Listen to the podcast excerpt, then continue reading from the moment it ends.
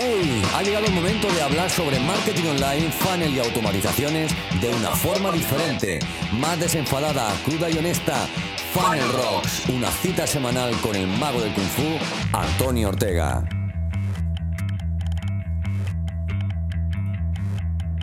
Bueno, bienvenido un día más, una semana más a Funnels Rock. Hoy quiero hablar de algo que se sale un poco de, del tema de los funnels, ¿no? Pero me habéis preguntado mucho eh, y me parece interesante abordarlo, ¿vale? No es que sea un experto en, el tema, pero ya lo dejo claro. Pero sí que he montado alguna, alguna escuela, alguna academia, tengo la mía propia que yo mismo mantengo y también gestiono las de algunos clientes y me veo con la capacidad ¿no? con la experiencia de poder contarte un poco mi visión sobre el tema. Eh, sí, hoy vamos a hablar de academias, de escuelas online, de cómo puedes entregar tu infoproducto eh, en la red, ¿vale? En primer lugar, vamos a ver mm, varias formas de poder crear tu, esa escuela, esa academia digital, esa academia online que dentro de esa forma vamos a diferenciar entre dos básicas, ¿vale? Que la primera sería externalizar todo este, eh, toda esta escuela, toda tu academia, con lo que ello conlleva. Porque puede parecer una grandísima idea, pero luego también tiene alguna sombra, ¿vale? Eh, y quiero contártelo todo, todo, todo en este podcast. Bueno, vamos a ver eh, como te digo, el tema de externalizar, ¿qué sería externalizar o, cómo podemos externalizar esta, esta academia, ¿no? esta, esta gestión de, nuestra academia? Básicamente externalizar consiste en eh, irnos, mudarnos, tener tu, el alojamiento de, tu academia en una plataforma externa, totalmente externa a ti. Y esto, eh, como te digo, pues tiene sus pros y sus contras en primer lugar, lo mejor que puede tener es que eh, la gestión no la soportas tú. Es decir, eh, se acabó actualizar plugins, se acabó eh, preocuparte de, si está funcionando o no está funcionando, porque no depende de ti. Y esto personalmente creo que tiene algunas luces y sombras. ¿no? Si es verdad que te ciertamente te tranquiliza, pero también ocurre que cuando tenemos un problema, no eh, sentimos esa impotencia de que no podemos hacer nada. ¿Vale? Cuando mantienes el control de tu propia plataforma, pues si hay algún problema, si se cae, cualquier cosa, puedes volverte loco eh, buscando soluciones. Sin embargo, si es externalizado, simplemente tienes que agachar la cabeza y esperar a que la empresa lo solucione. ¿Vale?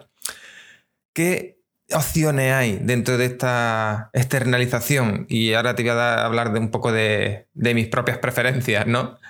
Eh, en primer lugar, creo que la, más conocida, la más expandida, la más extendida es Hotmart. Hotmart, eh, si estás planteándote el tema de, de la escuela y demás, seguramente que ya lo tengas como opción.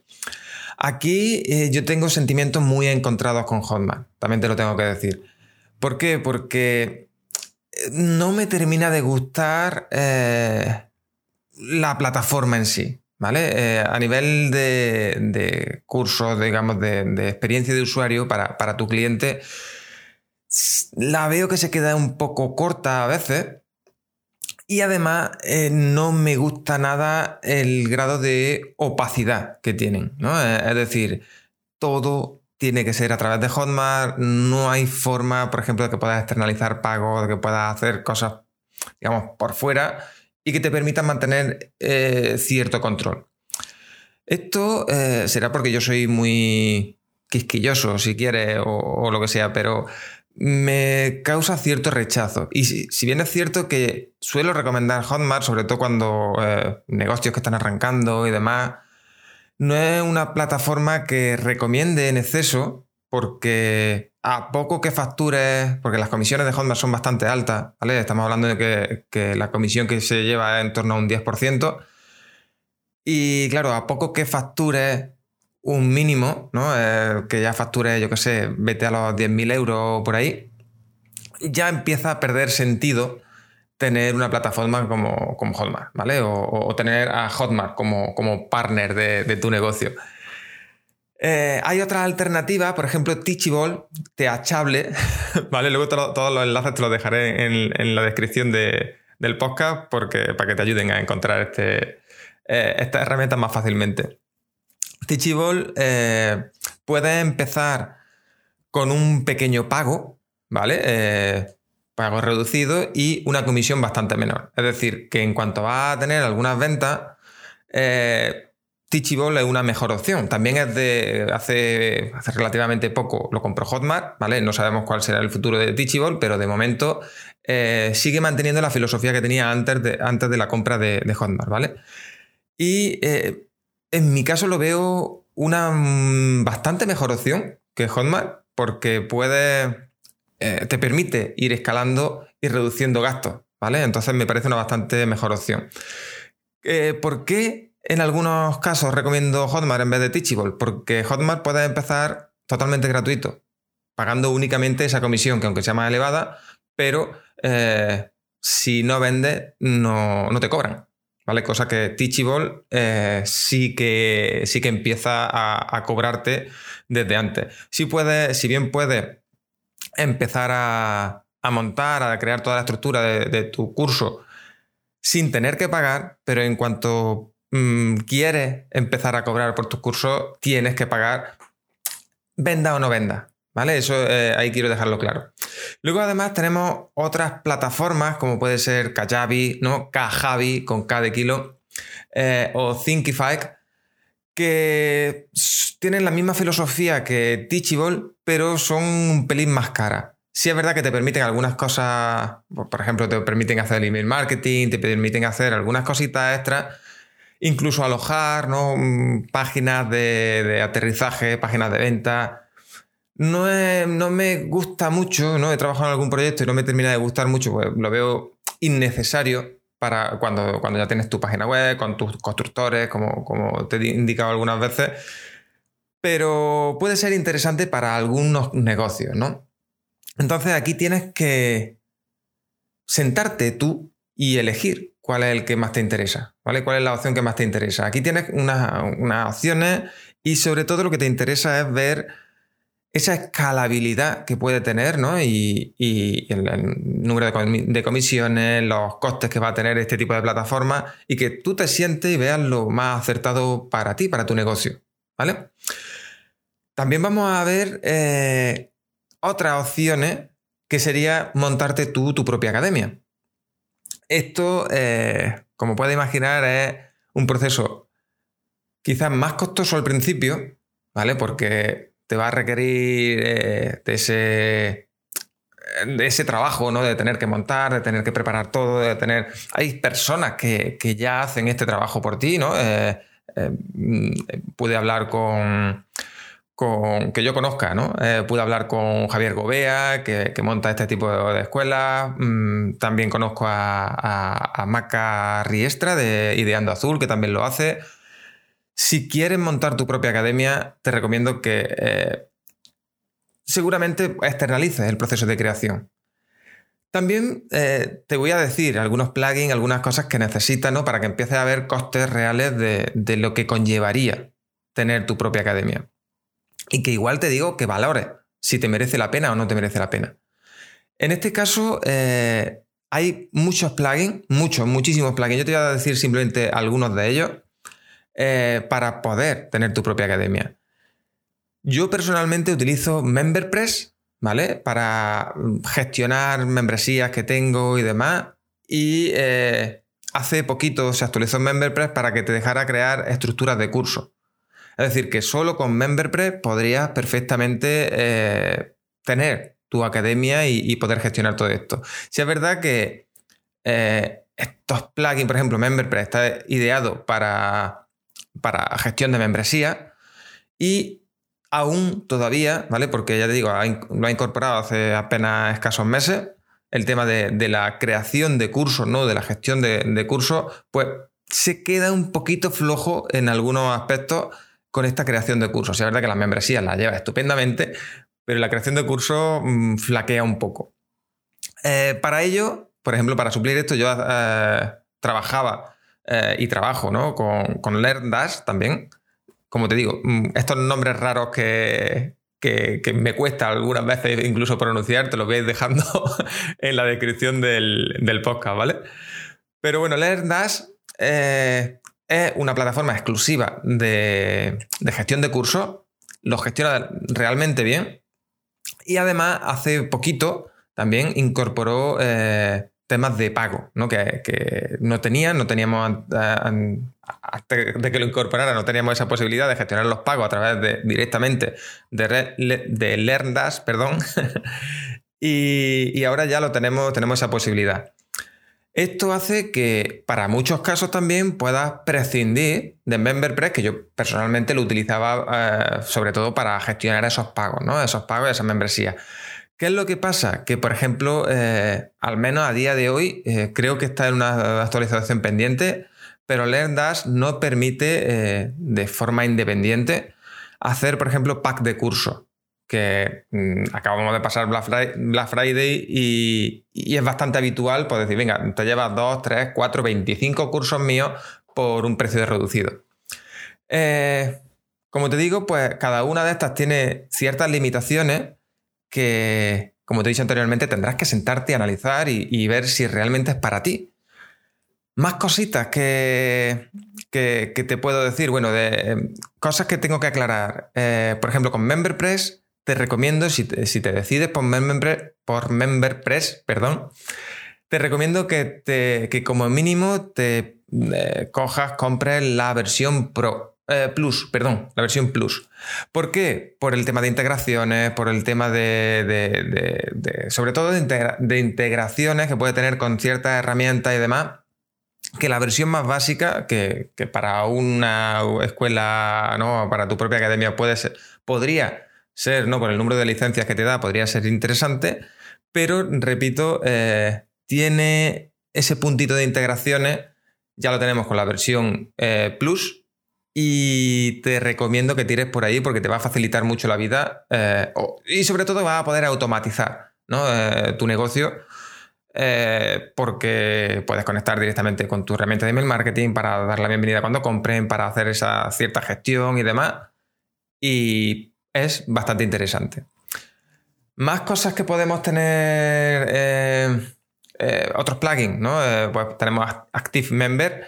Es un plugin que se integra muy, muy, muy, muy bien con ActiveCampaign, si utilizas ActiveCampaign, pero personalmente no lo he probado en profundidad y no te podría decir, no te podría dar una opinión muy acertada, ¿no? Pero que sepa que está ahí y que sí, una cosa que sí me gusta de ActiveMember es que eh, tenemos la posibilidad de, de gestionar toda la, hacer la gestión de contraseña y demás a través de ActiveCampaign. Y esto personalmente es una cosa que me gusta bastante. Pero, como te digo, eh, yo empecé utilizando MemberPress y, quizás por la pereza de no cambiar, sigo usando MemberPress en vez de ActiveMember, ¿vale? Y eh, por último, eh, una, una herramienta, ¿no? algo que tenemos ahí que no es un plugin de WordPress, es decir, es totalmente independiente, sería Moodle. Eh, aquí te voy a dar mi opinión, ¿vale? Moodle es una plataforma tremenda, la verdad es que es muy, muy potente, que muchísimas universidades, mm, institutos, colegios utilizan a día de hoy y que personalmente no te recomiendo para tu propio negocio. He visto muchos negocios que, que están utilizando Moodle y personalmente te puedo decir que es eh, peca de, esa gran potencia para poder, eh, para poder ayudarte. ¿Por qué digo que peca? Porque tiene muchísima potencia, tiene muchísimas opciones, tiene muchísimo... y conlleva una enorme gestión, ¿vale? Porque eh, parece que, de hecho yo he estado intentando instalar Moodle, he instalado Moodle y demás, pero luego la gestión, actualizaciones, todo es un tremendo coñazo. Entonces, si lo vas a mantener tú, mm, va a ser imposible de, gestionar, ¿vale? Va a ser. Yo soy. Yo me considero que tengo un perfil más técnico y, se, y se me ha hecho difícil, se me ha hecho complejo y he preferido optar por otra herramienta más, más asequible a nivel de soporte, ¿vale? Porque al final esto es algo que va a tener que mantener, por muy buena que sea, por muy potente que sea, si te va a costar un huevo, hablando en plata, eh, mantenerlo o gestionarlo en el futuro, eh, va a ser, va a perder dinero, va a perder pasta. Prefiero que, eh, en mi caso, prefiero elegir una plataforma que me sea más cómoda de gestionar, ¿vale? Y no tener esa, esa ese gigante, ¿no? Que con, pies de barro, como se suele decir, que, no me deje avanzar, que no me deje eh, o, que, que, me ponga trabas porque no soy capaz de gestionarlo correctamente, ¿no? la cantidad de configuraciones, de, cosas, de elementos que le puedes meter a Moodle es impresionante y si bien en algún que otro proyecto puede ser muy, muy interesante, sobre todo cuando tenemos un volumen enorme de, alumnos o cosas así, puede ser muy interesante. Eh, como te digo, la gestión que puede producir Moodle, pese a que nos pueda llamar cierto, ciertamente la atención eh, en un principio, mm, creo que no es recomendable. Entonces te lo, quiero dejar ahí porque he visto muchos negocios que, están gestionando su, su, academia, sus escuelas con Moodle. Le está costando mucho trabajo y últimamente me ha preguntado alguna persona si se podía si lo veía factible y demás, y, quiero decirlo aquí de, forma más pública, ¿no? Para que, para que de alguna manera eh, te ayude, ¿no? Y como te he dicho antes, tienes que, eh, tienes que plantearte si realmente te merece la pena o no te merece la pena eh, crear tu academia o no. Otra cosa que ya fuera un poco de esta, esta academia, de esta te, van a ayudar a, tener un control más exhaustivo de los alumnos, ¿vale? ¿Qué es lo que pasa? Que eh, seguramente en tus primeros cursos, eh, en vez de elegir, por ejemplo, Hotmart, que tiene unas comisiones más altas, puedes hacer el curso un poco, eh, como os diría por aquí en mi pueblo, a la buena Miguel, ¿no? Porque se puede entregar perfectamente un curso a través de email, se puede entregar un curso, eh, yo qué sé, cosas, formas fáciles, formas eh, que pueda entregar un, curso, una formación, ¿no? Sin tener que hacer un gasto en estos plugins, en estas, eh, en estas academias, que sí es verdad que queda mucho más profesional, pero tu primer curso puedes hacerlo un poco más de andar por casa. Es decir, eh, yo he gestionado algunos cursos que mm, simplemente dábamos acceso a través de una página con contraseña o, cualquier cosa así y ya está. ¿Vale? O se mandaba por email. Que sí, que es más fácil pirateable, que es más fácil. Totalmente de acuerdo. Pero tienes que poner sobre la balanza lo que te digo. Tienes que poner sobre la balanza eh, si realmente te interesa hacer una inversión a lo mejor de mm, cientos, miles de euros, ¿vale? Para crear tu propia plataforma o mm, sacrificar, pues, un 10% a través de Hotmart o lo que sea para ese primer curso. Que repito, que no tiene por qué ser una maravilla de, técnicamente para, a la hora de entregarlo. Simplemente eh, el valor que dé eh, en el curso, en esa formación, es lo fundamental. ¿Vale? Y tienes que valorar realmente si merece la pena o no merece la pena esa inversión. Obviamente, pues va a quedar mucho más profesional, como te digo, pero, pero no siempre tiene por qué ser así. Incluso te animaría a que tu primer curso, la validación de ese primer curso, como ya te he hablado otras veces, esa, versión beta, como quieras llamarlo, que no sea en vídeo. Que sea, por ejemplo, puedas hacer clases en directo. Eso sí, con la mentalidad, con, con la con la intención de eh, hacerlo más automático, hacerlo más digital, o digitalizarlo a través de vídeo, a través de lo que sea, en el futuro. Y obviamente a esas primeras personas que te, han comprado, que han confiado en ti, pues le dará acceso a, la versión final, digamos, ¿no? Pero puedes hacer perfectamente un curso, una, esa primera formación, validar ese curso a través de, clases en directo. Si buscas un grupito de, 5, 10, 15, 20 personas que asistan contigo a clases, que, que, puedas explicarle, que puedas nutrirte de, su feedback.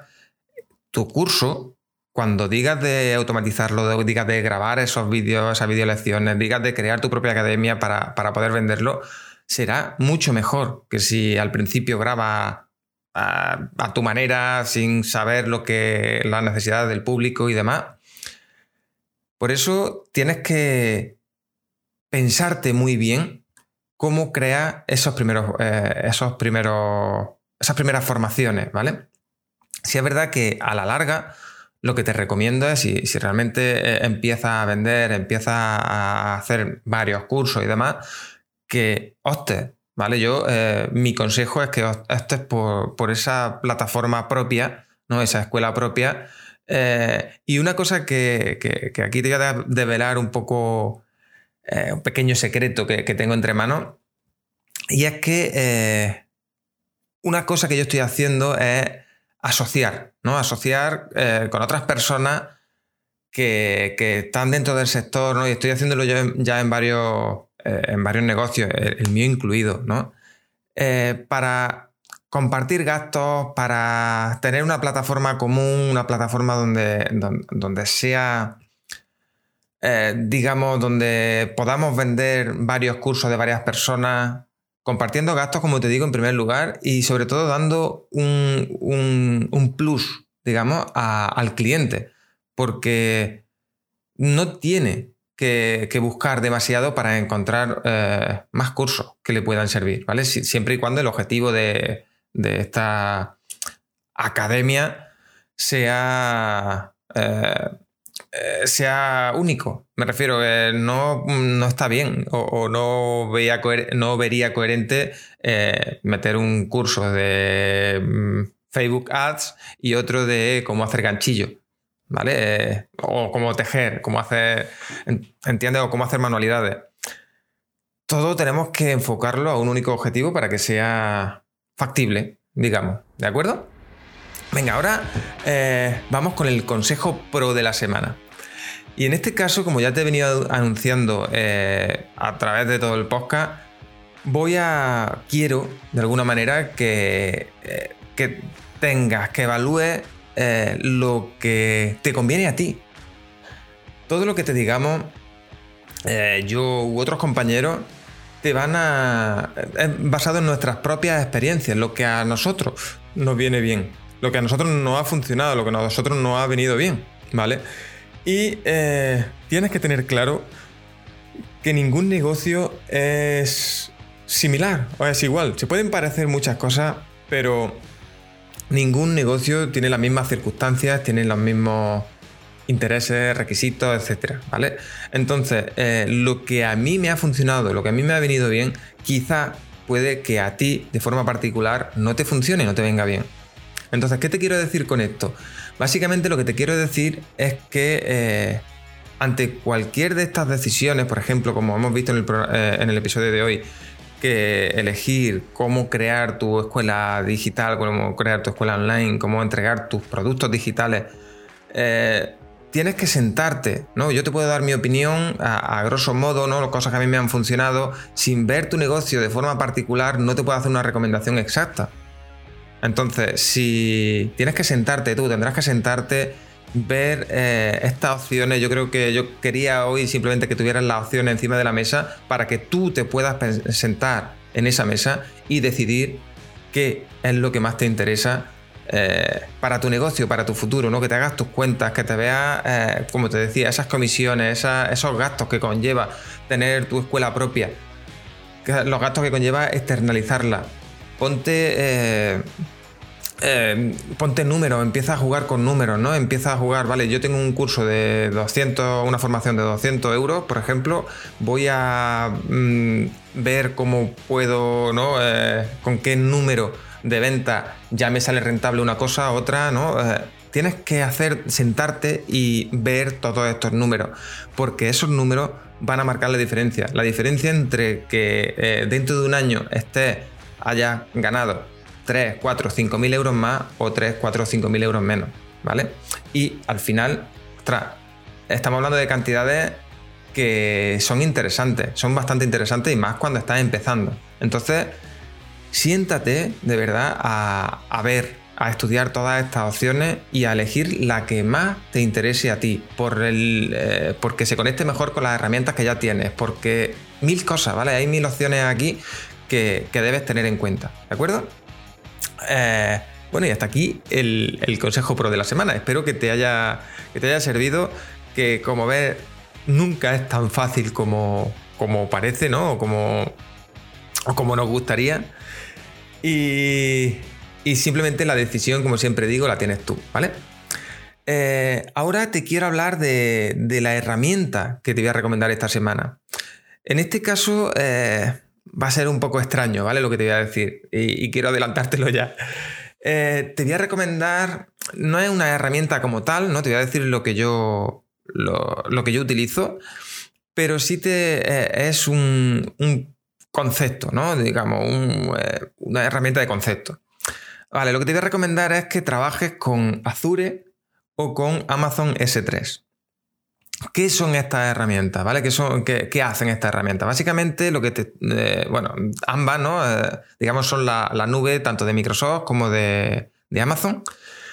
Son nubes profesionales, no es algo como OneDrive o como Google Drive o como Dropbox o alguna cosa de estas Simplemente eh, son eh, nubes donde, en este caso yo con, Azure o con Amazon S3, lo que hago es alojar todos los archivos, plantillas, todos los descargables que puedo tener en mis cursos.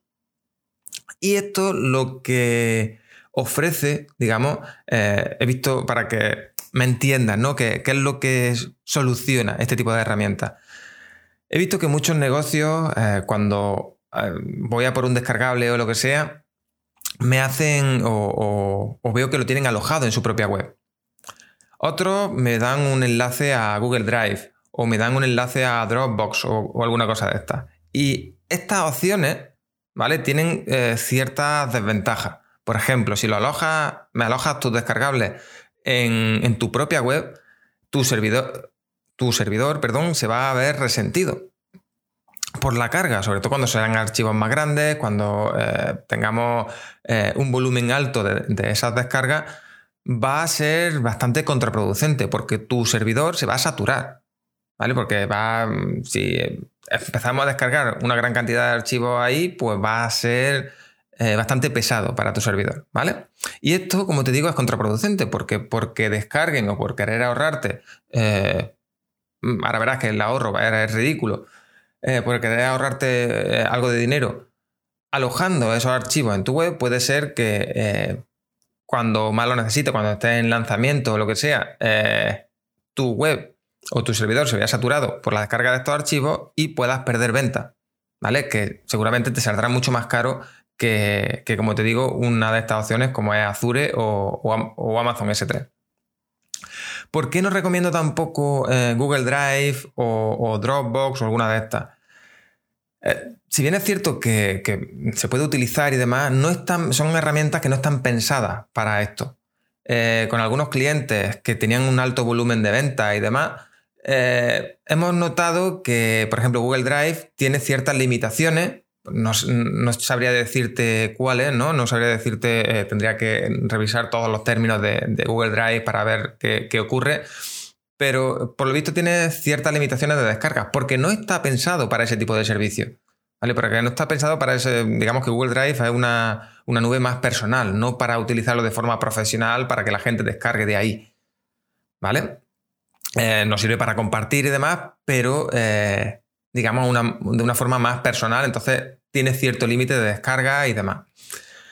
Con este tipo de soluciones, como, eh, también ¿no? en Google Drive, Dropbox y demás, lo que tenemos es que eh, tenemos que, para que la persona lo pueda descargar, tenemos que hacer varios clics. Es decir, tienes que darle clic al archivo, se abre el archivo, tienes que buscar la opción de descargar, tienes que... En este caso, con, tanto con Azure como con Amazon S3, la descarga es inmediata.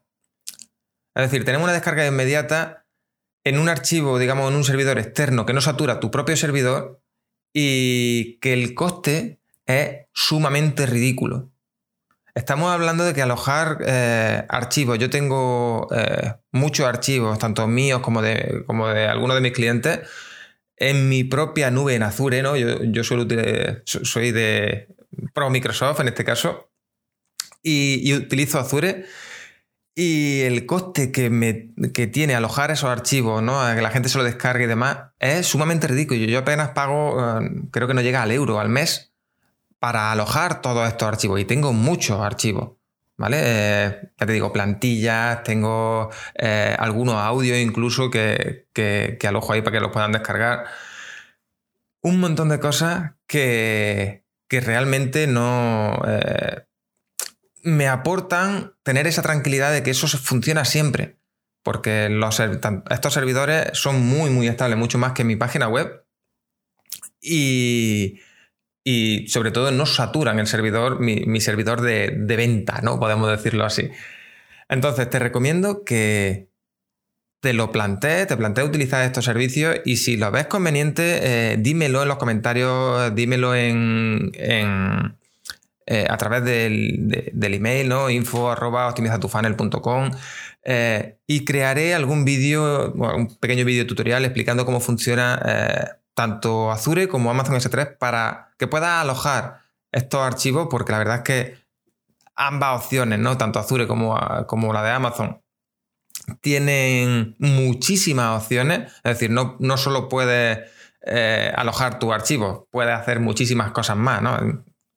Ya hasta cosas de inteligencia artificial y cosas así, que no es lo que nos interesa en este, en este momento, pero si lo ves interesante, dímelo y crearé algún tutorial para que puedas alojar tu archivo en este, en este tipo de servidores que, repito, tienen mucho, mucho, mucho beneficio para tu negocio, ¿vale? Y sobre todo, eh, digamos que aportan mucha facilidad a tu cliente, ¿no? Es una experiencia de usuario un poco mejorada, de alguna manera. Y bueno, hasta aquí el, episodio de hoy. Espero que, te haya gustado, que te haya sido de utilidad. Y como siempre, pues me gustaría que me dejara alguna valoración en, en, iTunes, ¿no? Que, ya sabes que es la, eh, la mayor, ¿no? La principal plataforma de podcast. Y eh, coméntame, dame tus opiniones, por favor, de, de, lo que te parece en este tipo de podcast, si, si te gusta este tipo de podcast donde te traigo más herramientas, donde te traigo más cositas. Y sobre todo te animo, como te he dicho antes, a que me plantees eh, dudas, problemas que tengas, que me encantará abordarlo y echarte un cable para, para simplemente que, salgan, ¿no? que, ayudarte a, a, evolucionar tu negocio. Así que nada, eh, un abrazo enorme y chao.